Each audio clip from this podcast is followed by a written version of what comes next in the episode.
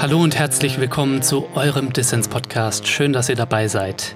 Ja, die Corona-Krise hat uns weiter fest im Griff und ich hoffe natürlich, dass es euch allen gut geht. Aber natürlich gibt es auch noch andere Krisen, die uns beschäftigen. Zum Beispiel, wer hätte es gedacht, die Klimakrise. Denn auch wenn gerade Corona ist, ist die Klimakrise ja nicht einfach vorbei. Sie bedroht weiter unsere Zukunft.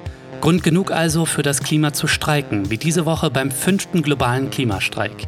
Wegen der aktuellen Situation gibt es natürlich keine Massenproteste auf der Straße, sondern vor allem Aktionen im Internet. Ich habe den Netzstreik fürs Klima zum Anlass genommen, im Podcast darüber zu sprechen, wie uns echter Klimaschutz gelingen kann. Zu Gast ist die Klimaaktivistin Indigo vom Now Collective. Das Klimakollektiv und Indigo möchten die Debatte darüber vorantreiben, wie wir aus der Klimakrise herauskommen. Und sie setzen dabei auf radikale Ideen. Was genau das heißt, das erfahrt ihr hier und jetzt im Dissens Podcast. Mein Name ist Lukas Andreka. Viel Spaß.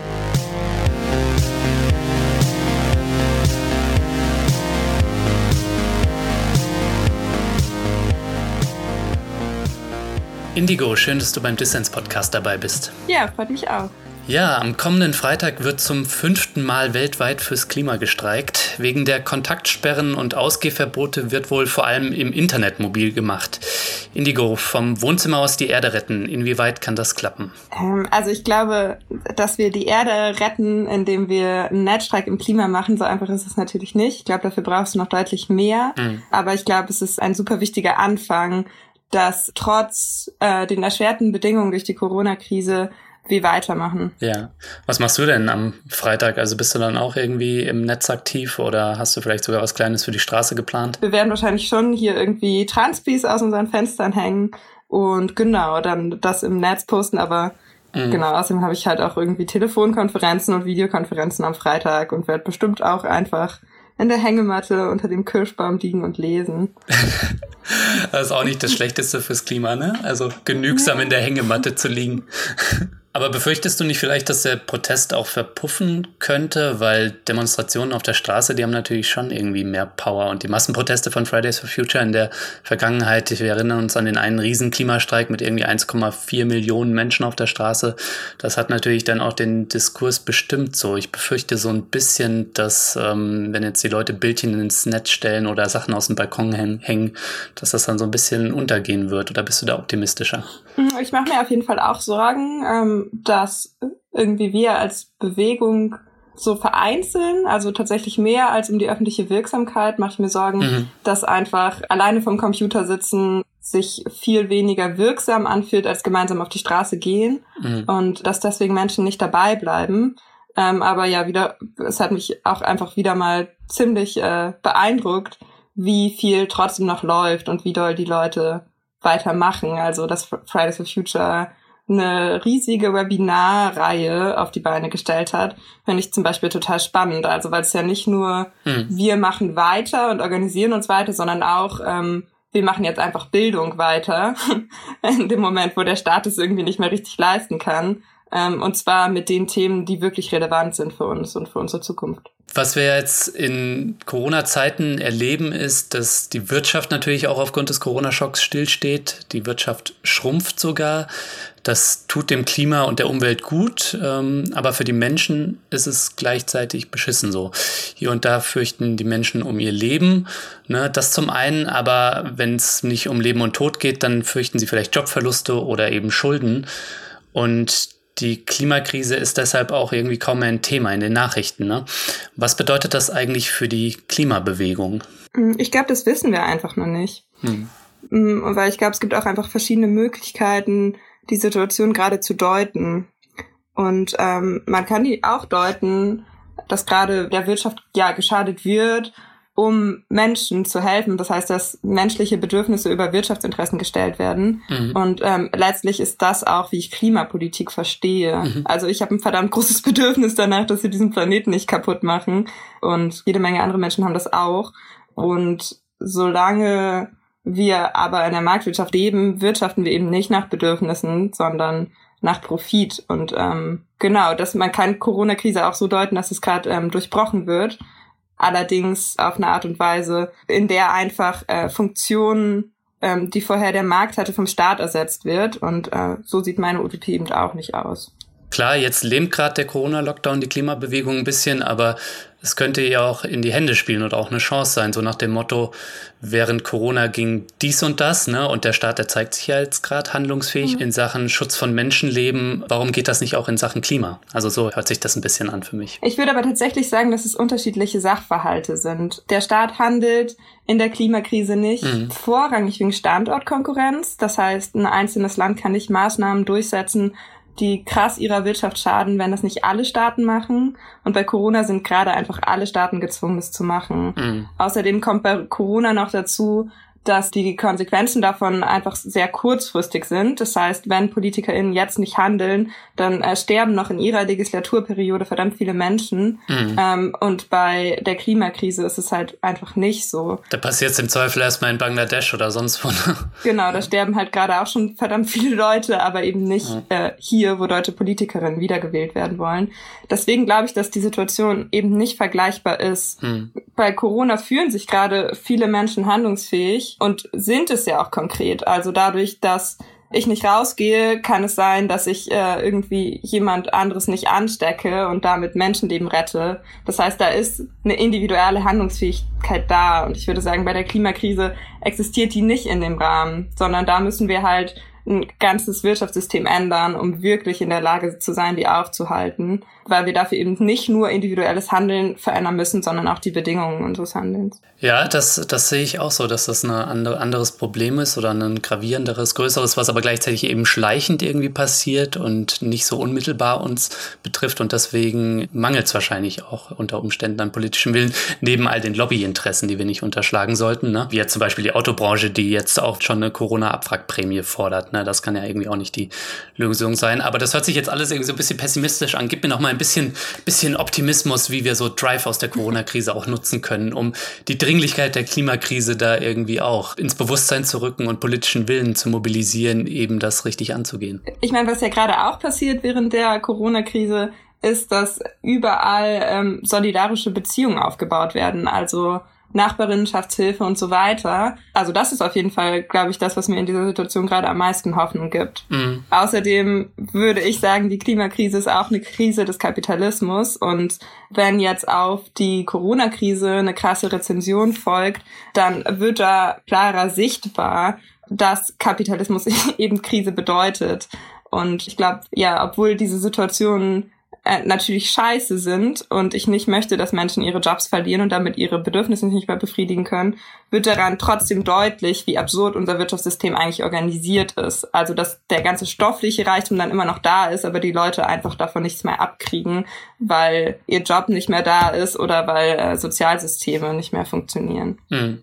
Indigo, Du bist ja Teil eines antikapitalistischen Klimakollektivs. Ihr nennt euch Now Collective. Wer seid ihr und was macht ihr eigentlich? Ähm, genau, als Now Collective haben wir uns bisher vor allem beschäftigt, warum wir glauben, dass es ein System Change braucht, also warum wir Kapitalismus überwinden müssen, um das Klima schützen zu können und haben dann Unboxing Capitalism gedreht. Das ist ähm, ein YouTube-Video, ähm, was wir jetzt so vor zwei Monaten veröffentlicht haben und was auch Resonanz gestoßen ist. Es hat unter anderem irgendwer koreanische Untertitel dafür erstellt, um es Zitat seinen Landsleuten zu zeigen. Ähm, genau, und dieses Video endet mit dem Aufruf, dass wir darüber reden müssen, in was für einer Gesellschaft wir leben wollen und wie wir da hinkommen. Aber um irgendwie einen Rahmen für so eine Diskussion zu schaffen, ähm, haben wir jetzt auch angefangen, Seminare zu organisieren, mhm. zusammen mit Menschen vom Commons Institut, die sich schon länger mit äh, Utopie jenseits von Staat und Markt beschäftigen. Genau, und werden jetzt aus diesen Seminaren Webinare machen wegen der Corona-Situation. Und genau, die findet ihr unter system-change.net. Aber ja, du hattest es schon erwähnt, das Unboxing Capitalism Video, das äh, fand ich auch sehr schön. Das habe ich damals auch auf Twitter geteilt und da sieht man dich übrigens. Ne? Das nur für unsere Hörerinnen und Hörer, die uns jetzt gerade zuhören und ich verlinke das Video natürlich auch in den Show Notes, könnt ihr euch anschauen. Da geht's um Klimakrise, was die Marktwirtschaft damit zu tun hat und äh, welche Utopien uns vielleicht äh, helfen könnten, um aus der Gesamtscheiße irgendwie rauszukommen. ähm, naja, was ich dich noch fragen wollte, ist, wie bist du eigentlich Klimaaktivistin geworden? Ich bin eigentlich mehr oder weniger zufällig in die äh, Waldbesetzung im Hambacher Forst äh, gestoßen und dann da hängen geblieben und äh, war dann da so anderthalb Jahre. Mhm. Ähm, und danach habe ich mich gefragt, wie kann ich eigentlich weiter ähm, Klimaaktivismus für eine ganz andere Gesellschaft zum Hauptfokus in meinem Leben machen. Anderthalb Jahre, dann anderthalb Jahre äh, in den Baumwipfeln oder wie in einem Baumhaus oder wie müssen wir uns das vorstellen? Ja, im Baumhaus, in Pläne, in Pressekonferenzen, in äh, im Würgegriff von Polizisten. Im Würgegriff von Polizisten, aber auch manchmal einfach nur im Auto, um Wasser zu holen oder in der Küche, um für 200 Leute zu kochen. Also. Ist Indigo, ist das eigentlich ein Pseudonym oder? Ja, das ist der Name, den ich so für Öffentlichkeitsarbeit benutze. Hm. Einerseits wegen so, ja, vielleicht auch wegen so Hasskommentaren. Dann ist es einfach so, dass die meisten Aktivistinnen im Hambacher Forst, wenn sie Polizeikontakt haben, ihre Personalien nicht angeben. Und so habe ich das auch gemacht, um halt langfristigen Repressionen zu entgehen, aber auch um es einfach schwier schwerer zu machen, ähm, da Menschen abzuhandeln und damit auch Leute zu schützen, die ähm, vielleicht ihre Personalien gar nicht angeben können, weil sie zum Beispiel illegalisiert in Deutschland sind. Mhm. Gleichzeitig gefällt es mir irgendwie nicht meinen richtigen Namen zu benutzen, weil ich glaube, dass es gar nicht so doll um mich persönlich geht und weil auch alles, was ich sage, ist ja quasi Diskussionsstand, also sind Gedanken von äh, ganz vielen unterschiedlichen Menschen. Ja, guter Punkt. Ich meine, du bist ja auch Teil des Now Collectives. Andererseits könnten wir vielleicht auch äh, eine Person brauchen, die noch neben Luisa Neubauer steht in der Klimabewegung, zumindest in der öffentlichen Wahrnehmung. Mm, ich glaube, also ich sehe ja schon ganz viele andere Klimaaktivistinnen, die auch in der öffentlichen Wahrnehmung äh, stehen. Und ich glaube, dass sich da so eine ähm, Dynamik entwickelt, dass einzige, einzelne ja, Personen ähm, krass in den Mittelpunkt gestellt werden hängt auch einfach sehr stark mit unserer Medienlandschaft zusammen. Und ich glaube, da kann man als Bewegung ziemlich wenig gegen machen manchmal. Ich wollte es gerade sagen, das hängt eher mit meiner Branche, mit den Journalisten zusammen, die sich immer auf Einzelfiguren stürzen und ähm, ja und an ihnen dann die Geschichten erzählen oder die Thematiken. Ne? Apropos Klimabewegung, schon vor der Corona-Krise war die Klimabewegung ja in der Phase der Neuorientierung, ne? weil nach einem Jahr nicht das erreicht wurde, was man sich vorgenommen hat. In vielen Städten sind dann auch die wöchentlichen Streiks zum Beispiel eingestellt worden. Wenn du so auf die Klimabewegung insgesamt schaust, und ihr seid ja Teil dieser Klimabewegung, wo muss die Klimabewegung sich deiner Ansicht nach jetzt mal von Corona abgesehen, wo muss es mit der Klimabewegung hingehen? Ich glaube, wir brauchen als Klimabewegung genau diese Debatte darüber, in was für einer Gesellschaft wir eigentlich leben können und wie wir dorthin gelangen, weil wir einfach mit appellativer Politik mhm. äh, nicht so richtig weiterkommen, weil die Handlungsmacht äh, der Regierung einerseits krass eingeschränkt ist im Kapitalismus mhm. und außerdem auch ähm, Reformen uns nur eine staatlich dominierte Gesellschaft bringen können. Von der habe ich aber wenig Hoffnung, dass die in der Lage ist, die Klimakrise aufzuhalten. Und gleichzeitig glaube ich auch nicht, dass es eine Gesellschaft ist, die ähm, so lebenswert ist oder das ganze menschliche Potenzial ausschöpft. Mhm. Deswegen glaube ich, dass wir einerseits ähm, darüber diskutieren müssen, wo wir eigentlich hinwollen. Und ich glaube, ähm, der Weg dahin ist dann eine, einerseits davon geprägt, dass wir halt weiter konkrete Kämpfe führen müssen. Also wir müssen weiter die bestehenden Strukturen irgendwie zurückdrängen. Und andererseits müssen wir auch beginnen, die andere Gesellschaft, die wir wollen, aufzubauen. Wenn du sagst, die andere Gesellschaft aufzubauen und dann vielleicht auch konkret im eigenen Leben, weil es ja, das sehe ich schon auch so, nicht, nicht reicht, nur an die Politik zu appellieren. Die Politik hat natürlich Spielräume, das merken wir jetzt in der Corona-Krise, aber die sind begrenzt natürlich. Ne? Ähm, was kann das denn aus deiner Sicht sein? Ich meine, du hast mir auch ein bisschen aus deinem Leben erzählt. Müssen wir jetzt vielleicht alle dann irgendwie im Baumhaus leben? Hm. Böse gesagt. Genau, also zuerst einmal würde ich nochmal sagen, dass es wie gesagt ein Unterschied ist, der Handlungsspielraum der Regierung bei Corona ähm, und bei der Klimakrise und dass das ja was mit Standortkonkurrenz zu tun hat. Hm. Dann glaube ich, nicht, dass alle ins Baumhaus ziehen müssen und es müssen erst recht nicht alle anfangen, ihr eigenes Gemüse anzubauen. Ähm, oder nur noch Urban Gardening zu machen oder so.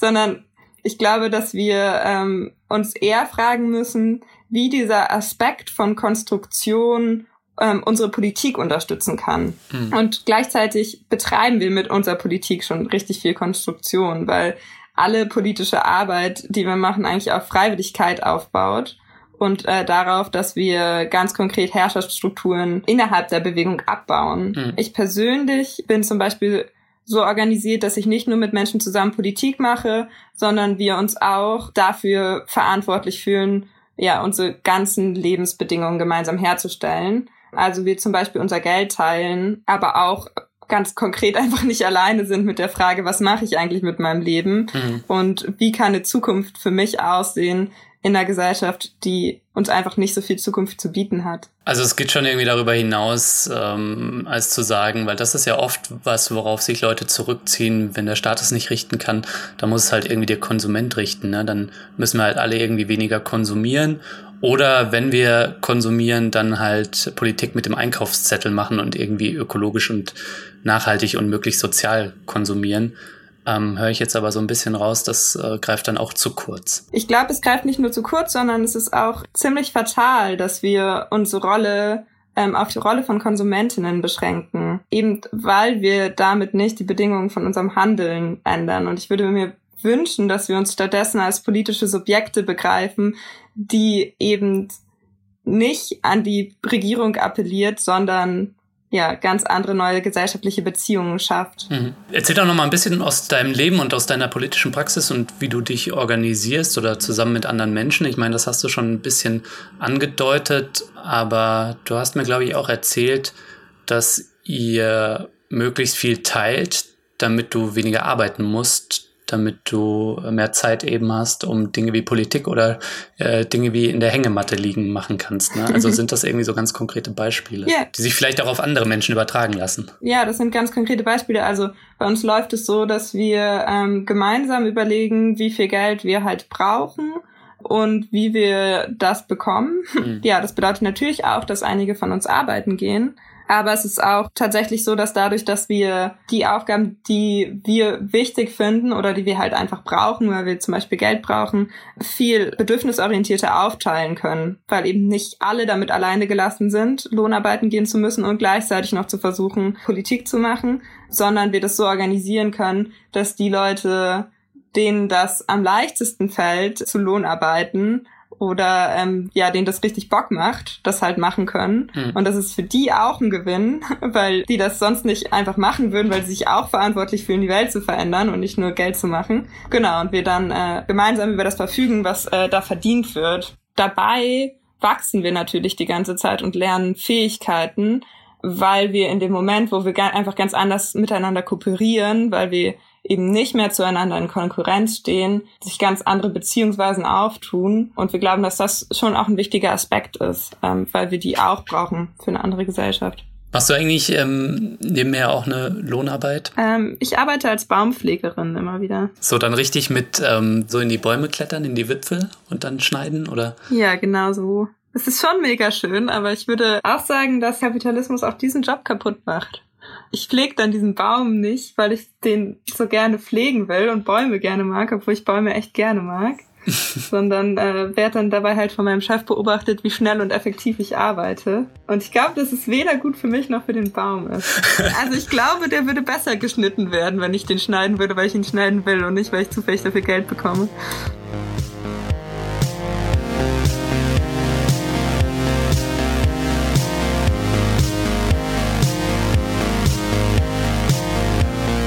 Ja, wenn dir gefällt, was du hörst, dann werde doch jetzt Fördermitglied von Dissens. Denn diesen Podcast für dich zu recherchieren und zu produzieren, das kostet jede Menge Zeit und damit auch ein bisschen Geld.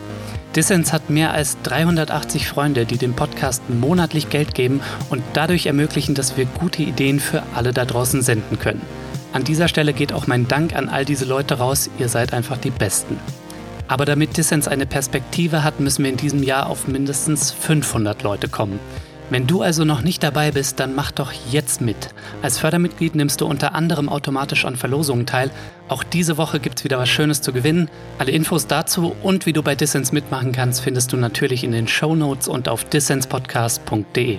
Und für alle, die beim nächsten Klimastreik jetzt am Freitag, den 24. April, mitmachen wollen, aber nicht so recht wissen, wie genau sie das machen können, schaut doch mal in die Show Notes. Ich habe euch da alle relevanten Seiten von Fridays for Future verlinkt. Da erfahrt ihr, wie ihr euch von der Couch aus oder mit kleinen, aber safen Aktionen am Netzstreik für das Klima beteiligen könnt.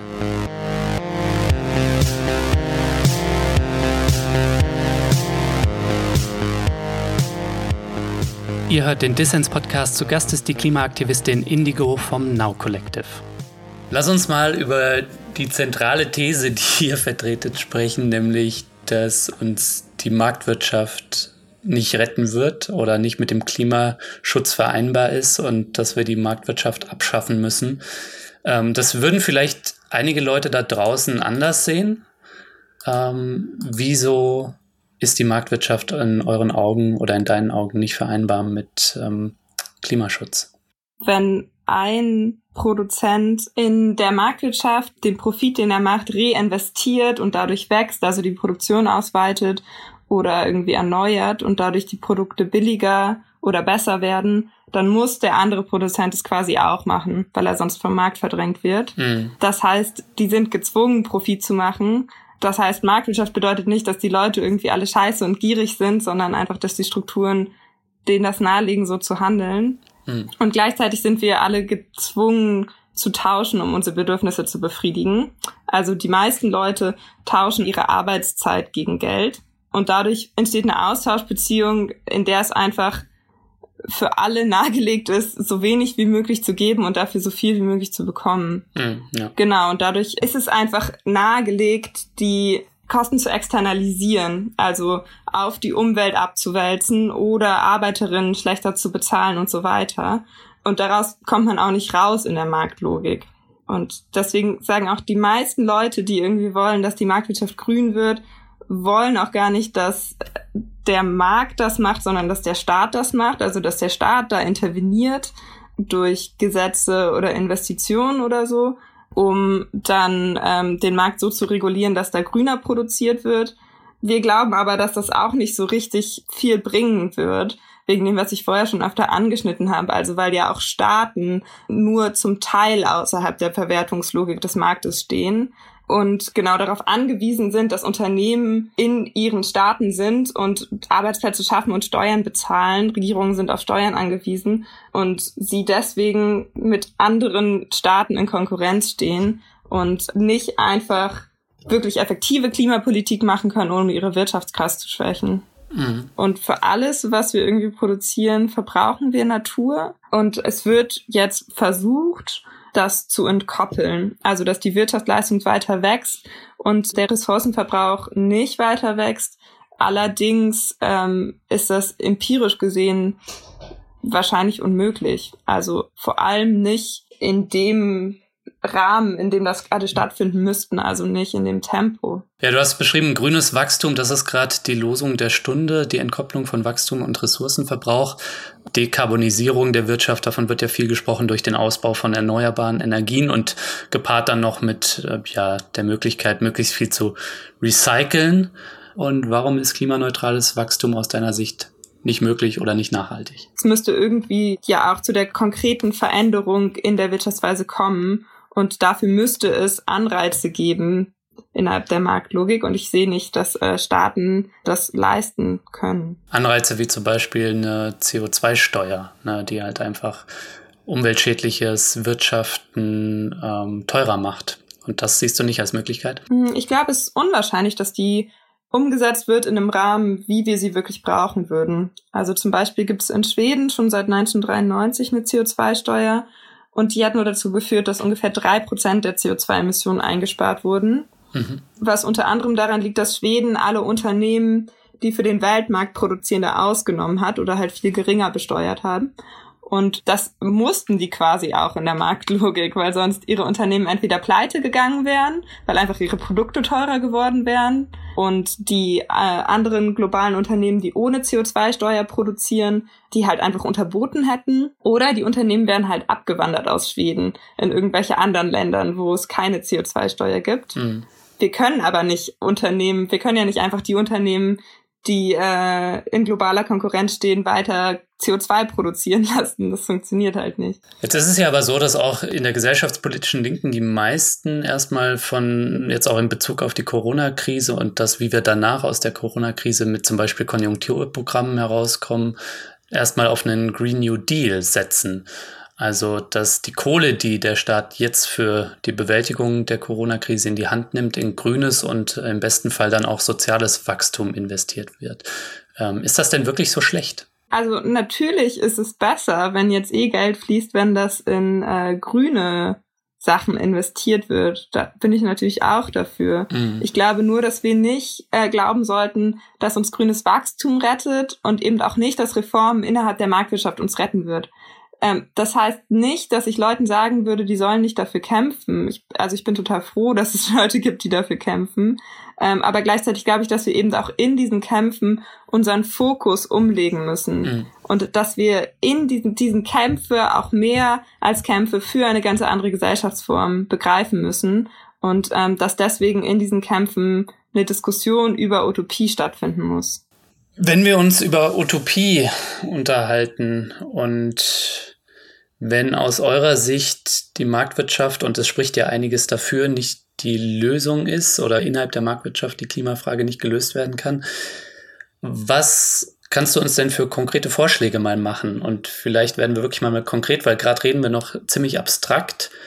Also mach doch vielleicht mal zwei, drei Vorschläge, wo wir schon morgen anfangen können, die Postwachstumsgesellschaft aufzubauen, neben dem Big Picture. Also irgendwie, was könnten wir vielleicht schon konkret angehen? Wir haben zum Beispiel ähm, im letzten Jahr die Kampagne Klimaplan von unten äh, gestartet, wo wir genau solche Maßnahmen gesammelt haben hm. und eben im Klimaplan von unten veröffentlicht haben in einem basisdemokratischen Prozess. Und da gibt's jede Menge Sachen. Also natürlich müssen die Energiesysteme umgestellt werden. Ähm, natürlich muss bei der Landwirtschaft unglaublich viel passieren. Die muss viel regenerativer gestaltet werden, viel weniger Tierproduktion, Agroforstsysteme und so weiter. Aber die Frage ist ja vielmehr, wie kann ein Gesellschaftssystem aussehen, was es möglich macht, die ganzen Dinge, die auf stofflicher Ebene passieren müssen, umzusetzen. Und da sind wir irgendwie wieder dabei, dass wir erst über Alternativen diskutieren müssen. Mhm. Ich würde schon sagen, dass sowas wie Reformen gibt, die ähm, jetzt umsetzbar wären und die vielleicht bessere Vorbedingungen schaffen, um äh, eine befreite Gesellschaft aufzubauen. Also natürlich ist es gut, wenn Menschen jetzt weniger arbeiten. Erstmal, weil wir dann weniger produzieren und weniger schnell alles kaputt machen. Aber natürlich auch, weil Menschen dann einfach mehr Zeit haben und mehr Zeit haben, sich überhaupt mit Alternativen zu beschäftigen. Und in dem Sinne ist natürlich auch ein bedingungsloses Grundeinkommen sinnvoll, ähm, vor allem weil Menschen dann äh, die Möglichkeit haben, überhaupt erst freiwillig beitragen zu können. Hm. Wenn es keinen Arbeitszwang gibt, also weniger, weder konkreten Zwang noch eben Zwang durch Tausch, dann trage ich eben zu den Dingen bei, die mir wichtig sind und ich bin mir ziemlich sicher, dass Menschen Gesundheitsversorgung, Mobilität und so weiter wichtig genug ist, dass sie dazu freiwillig beitragen würden. Und du meinst, ähm, das findet dann auf so eine Weise statt, dass es dann gleichzeitig auch äh, verträglich ist mit den Grenzen unseres Planeten. Also dass die Leute sich darauf einlassen, weniger Smartphones zu haben, die vielleicht eher repariert werden über ihre Lebensdauer, weniger Autos zu nutzen, weil sie die Mobilität irgendwie teilen oder wir mehr in Öffis investieren. Also wie machen wir es den Leuten schmackhaft? Ne? Weil einige Leute, die jetzt irgendwie gut verdienen im gegenwärtigen Kapitalismus, in der gegenwärtigen Marktwirtschaft, die profitieren ja auch in gewisser Weise von vielen Dingen. Die haben vielleicht eine Putzkraft, die ihnen das Haus putzt. Ja, sie müssen irgendwie viel arbeiten in ihrem Job, aber können sich dann auch äh, diverse Dinge leisten, ne? wie Flugreisen oder wie äh, gut essen gehen irgendwo zum Beispiel. Ne? Mhm. Also wie machen wir es den Leuten auch schmackhaft? Mhm aus der Glücksforschung geht hervor, dass Menschen tendenziell glücklicher sind in Gesellschaften, die egalitärer sind. Also dass es dich nicht unbedingt glücklich macht, in einer Gesellschaft, die auf extremer Ungleichheit basiert, irgendwie besonders reich zu sein, sondern eher, dass es dir gut geht, wenn ähm, der gesellschaftliche Reichtum irgendwie gerechter verteilt ist. Mhm. Außerdem glaube ich, dass es auch einen riesigen Unterschied macht, ob Menschen ihre produktiven Bedürfnisse befriedigen können. Also Menschen wollen ja was machen, die wollen zu was beitragen. Und so wie das gerade organisiert ist, tragen die Menschen die meiste Zeit zu was bei, was sie nicht unbedingt gut finden, sondern die tauschen halt die meiste Zeit ihres Lebens gegen Geld, wenn sie auf Arbeit sind. Und dann finde ich es auch irgendwie logisch, dass sie das Geld dann gegen irgendwas tauschen wollen, was sich wie Leben anfühlt. Mhm. Aber ich denke schon, dass in einer Gesellschaft, in der mehr Resonanz auch entsteht durch die Art, wie wir produktiv sind, ja auch weniger Bedürfnis nach Konsum da ist. Und Stichwort, wie entscheiden wir über Bedürfnisse? Also klar, ihr könnt nicht die Utopie vorwegnehmen, das wird sich auch, ähm, wenn sich denn eine breite Bewegung findet, ähm, dann erst herauskristallisieren. Aber habt ihr da auch Vorstellungen, Ideen? Weil vielleicht irgendwie so eine Planung alten sozialistischen Stils ist wahrscheinlich auch nicht die Lösung, ne? Also eine Planwirtschaft ist ja eigentlich immer noch eine Arbeitsgesellschaft. Also es entwerfen irgendwelche Leute einen Plan und ähm, die Menschen sind dann eigentlich gezwungen, zu dem beizutragen. Und ich glaube, da treten ähnliche Probleme auf wie in der Arbeitsgesellschaft, in der wir jetzt leben. Auch andere, aber ja, eben auch Probleme. Deswegen würde ich sagen, dass ja freiwilliges Beitragen da einfach eine super wichtige Prämisse ist, mhm. dass eben nicht andere Leute über Bedürfnisse von Menschen entscheiden, sondern dass, also dass die nicht staatlich vermittelt sind, sondern ähm, von den Menschen direkt vermittelt werden, ist da super relevant, weil sobald es erstmal staatliche Durchsetzung macht, Durchsetzungsmacht gibt, ist es ja ähm, nahegelegt, eher diese Herrschaftsmittel zu nutzen, um meine Bedürfnisse auf Kosten von anderen zu befriedigen, anstatt mich halt mit denen zu einigen, wie wir das jetzt machen. Wenn ich die zwingen kann, habe ich natürlich keinen Anreiz, mich mit denen zu einigen. Ja gut, gewisse Sachen, die lassen sich innerhalb kleiner Kreise auf lokaler Ebene, wie jetzt zum Beispiel ähm, was Mobilität und Wohnen angeht, lassen die sich ähm, gemeinschaftlich organisieren, aber für gewisse Sachen brauchst wahrscheinlich auch äh, größere, größere Foren ne? und vielleicht auch unter Umständen öffentliches Eigentum. Ne? Also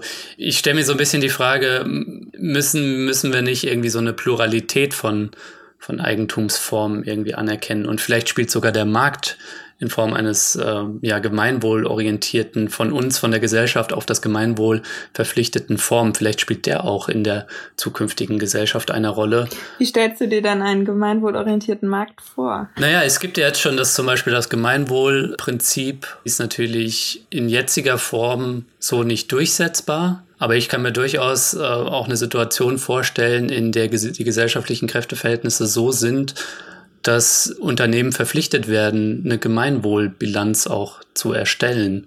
Ja, und ähm, der Staat unter Umständen Unternehmen oder Genossenschaften oder wie auch immer fördert hier und da, mhm. die mehr im Sinne des Gemeinwohls als im Sinne von Profit und Wachstum irgendwie arbeiten.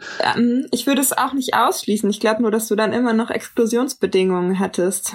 Auch wenn die eine Gemeinwohlbilanz erstellen müssen, und theoretisch darauf verpflichtet sind, ähm, die Natur nicht zu zerstören und so weiter. Mhm. Also es ist für die total nahegelegt, da zu schummeln, weil sie halt trotzdem immer noch für den Markt produzieren müssen. Das heißt, sie müssen immer noch irgendwie billig Sachen herstellen, weil sie sonst vom Markt fliegen. Und das bedeutet, dass sie halt, ja, dann sowas wie Greenwashing machen werden oder so. Also, und dass es sonst eine riesige Kontrolle bräuchte. Es bräuchte echt eine krasse staatliche Kontrolle, um sicherzustellen, dass die diese Sachen wirklich einhalten. Und ich glaube, eine so krasse Konzentration von Macht ähm, birgt tatsächlich immer die Gefahr, ins Autoritäre zu kippen und nicht demokratisch zu bleiben. Ja, ich denke schon, dass die Politik gewisse Spielräume hat in Bezug aufs Klima, aber die sind, das sehe ich schon auch, die sind natürlich begrenzt. Wenn ihr euch jetzt eine Wirtschafts- und Lebensweise jenseits von Markt und Staat vorstellt, wie kann das denn aussehen? Weil was ich gegenwärtig sehe, sind ja immer nur so Utopien im Kleinen, also so auf Inseln. Ich glaube, das Problem ist, dass wir die halt auf im Hier und Jetzt nicht so richtig am Markt und am Staat vorbei organisieren können, sondern dass das tatsächlich erst geht, wenn Markt und Staat nicht mehr existieren. Ähm, weil eben diese Keimform, also wie diese neue gesellschaftliche Logik im Hier und Jetzt schon verwirklicht werden kann, beschränkt ist hm. und ähm, dann meistens tatsächlich auf die lokale Ebene beschränkt ist, beziehungsweise auf dem Raum beschränkt ist, ähm, in dem Menschen sich persönlich kennen. Weil es oft, wenn es darüber hinausgeht, zu Problemen kommt, mhm. weil es einfach im Kapitalismus Leuten nahegelegt ist, da so viel wie möglich rauszunehmen und so wenig wie möglich reinzugeben. Deswegen glaube ich, dass auf dieser gesamten gesellschaftlichen Ebene das im Hier und Jetzt einfach ja nur sehr beschränkt umsetzbar ist oder nur mit ähm, so immateriellen Gütern. Also zum Beispiel ähm, Wikipedia funktioniert ja schon in einem viel größeren Rahmen so, mhm. dass Menschen da freiwillig beitragen, ähm, aber eben auch kollektiv über dieses Wissen verfügen können. Also du musst dafür weder deine Daten äh, hergeben noch irgendwie Geld bezahlen, was ja nur funktioniert, weil so viele Leute dazu auch freiwillig beitragen. Und das ist so ein Beispiel dafür, wie das im Hier und Jetzt schon funktioniert. Bei materiellen Sachen wird es komplizierter und deswegen müssen wir eben nicht nur anfangen, neben den Strukturen, die es schon gibt, solidarische Beziehungen aufzubauen, sondern wir müssen tatsächlich auch uns den materiellen Reichtum, den es gerade gibt, irgendwie aneignen, um anders über den verfügen zu können. Das heißt eigentlich Markt und Staat überwinden. Und ähm, da sehe ich dann viel mehr als so kleine Inselprojekte oder so, zum Beispiel sowas wie Klimacamps, ähm, mhm. wo einfach tausende Leute hingehen und freiwillig das beitragen zur Infrastruktur und zum Programm, aber auch zur finanziellen Deckung, was sie können und wollen und mhm. ähm, auch von dem Camp nutzen, was sie wollen. Mhm. Ähm, also auch kollektiv über die Sachen zu verfügen, die da sind. Und ähm, sowas sehe ich da äh, als sehr viel relevanter.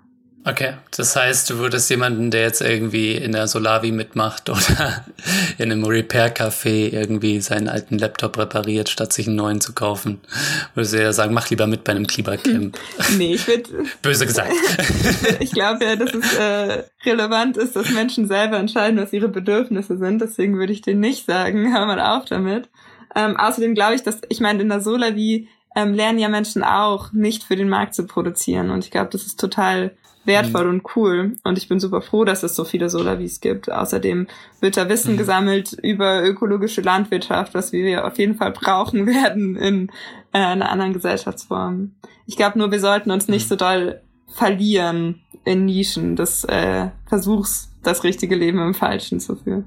Wenn wir uns jetzt so eine Schlüsselindustrie, wie jetzt in Deutschland die Autoindustrie, mhm nehmen, die ja auch mitverantwortlich ist für die Verschärfung der Klimakrise, ne, auf Export ausgerichtet, exportiert einen Mobilitäts- und Lebensstil in alle Welt, ähm, der nicht mit einer klimaneutralen Wirtschaft vereinbar ist, ja, und mit einem guten Leben für alle, da sind wir uns einig. Ähm, wie könnte das dann so eine Aneignung äh, im konkreten Fall aussehen. Das ist, glaube ich, ein gutes Beispiel, die Autoindustrie, weil es äh, tatsächlich nicht reicht, einfach, dass der Staat daran beteiligt ist, wie man am Beispiel VW sieht. Denn das ändert nichts daran, dass trotzdem weiter auf Profit und auf Wachstum ausgerichtet gewirtschaftet wird. Ne? Ich fürchte, dass selbst wenn die Arbeiterinnen jetzt VW übernehmen würden, also sich das aneignen würden, dass die dann immer noch gezwungen wären, für Profit und Wachstum zu wirtschaften, weil sie jetzt sicher immer noch am Markt verwerten müssten. Und zusätzlich kam noch dazu, dass wir nicht einfach nur über alle Dinge anders verfügen können, sondern es auch bestimmte Dinge gibt, die müssen halt einfach aufhören. Also es bringt mir nicht RWE zu vergesellschaften, weil wir müssen einfach aufhören, Kohle zu verbrennen. Wir müssen nicht anders Kohle verbrennen, sondern wir müssen aufhören, Kohle zu verbrennen. Ja, ähnlich wahrscheinlich im Fall der Autos. Ne? Wir brauchen nicht irgendwie Individualverkehr in gesellschaftlicher Hand oder in Hand der ArbeiterInnen von VW, sondern wir brauchen halt eher einen öffentlichen Nahverkehr oder einen äh, öffentlich organisierten Verkehr. Ja, genau. Wenn du keine Hoffnung in Politik setzt und in Parteien, in wen setzt du denn Hoffnung, dass so ein anspruchsvoller sozial-ökologischer Transformationsprozess irgendwie eingeleitet werden kann? Also ich würde sagen, dass wir diese Transformation mit allen und für alle und gegen alle machen müssen. Also dass letztendlich ähm, ja eine Gesellschaft jenseits von Zwang kann ja nur funktionieren, wenn die von allen mitgetragen und aufgebaut wird. Hm. Und gleichzeitig geht es ja auch darum, eine Gesellschaft zu schaffen, in der alle in der Lage sind, ihre Bedürfnisse besser zu befriedigen.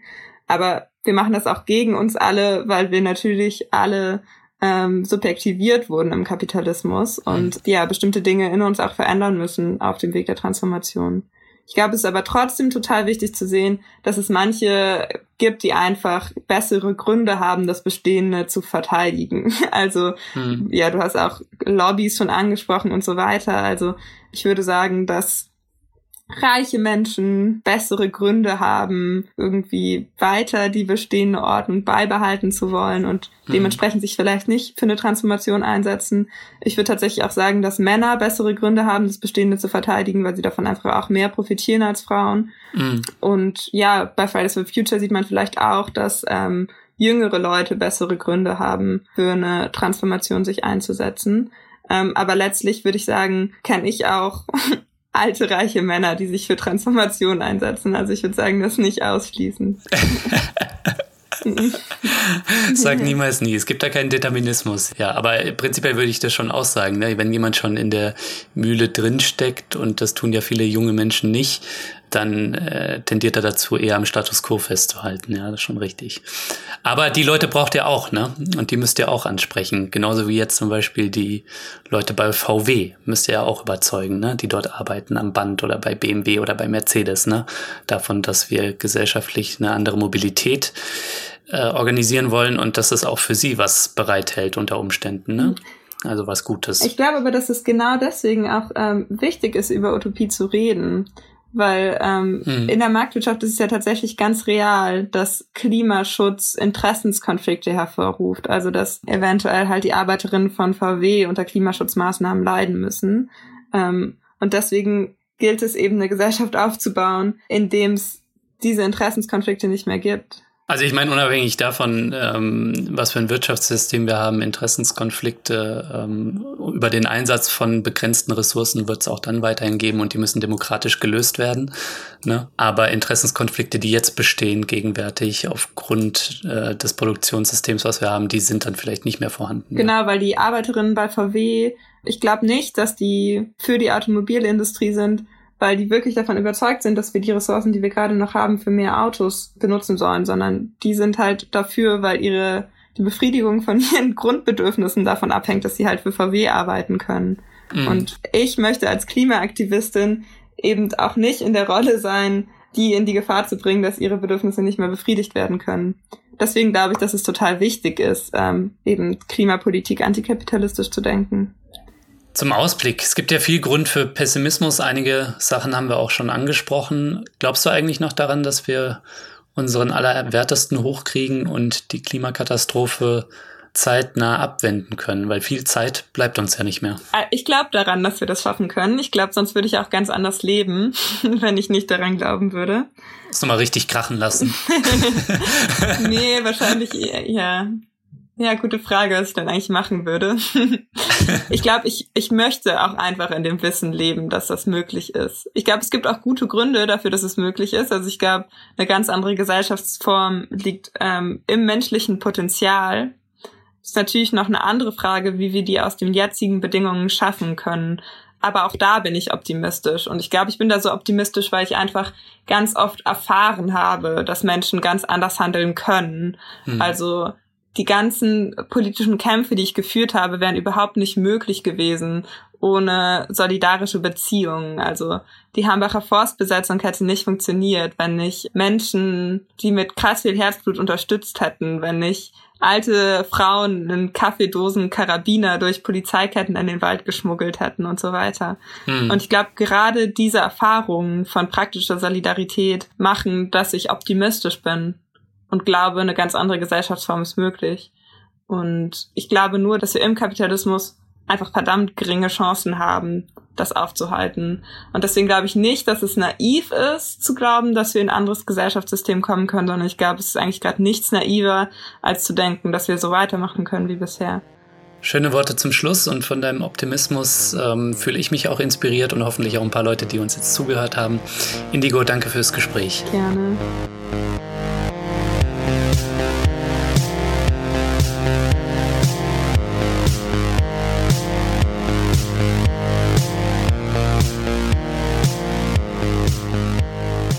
Das war der Distance Podcast für diese Woche. Schön, dass ihr dabei wart. Zu Gast war die Klimaaktivistin Indigo vom Now Collective. Wenn du noch mehr kluge Leute hören willst, dann werde doch jetzt Fördermitglied und unterstütze Dissens. Das geht schon ab 2 Euro im Monat. Alle Infos hierzu gibt's in den Show Notes und auf dissenspodcast.de. Und wenn du immer auf dem Laufenden bleiben willst und keine Folge verpassen möchtest, dann abonniere diesen Podcast auf iTunes, Spotify oder der Podcast-App deiner Wahl. Ich freue mich natürlich auch über Kommentare und Anregungen. Danke fürs Zuhören und bis nächste Woche.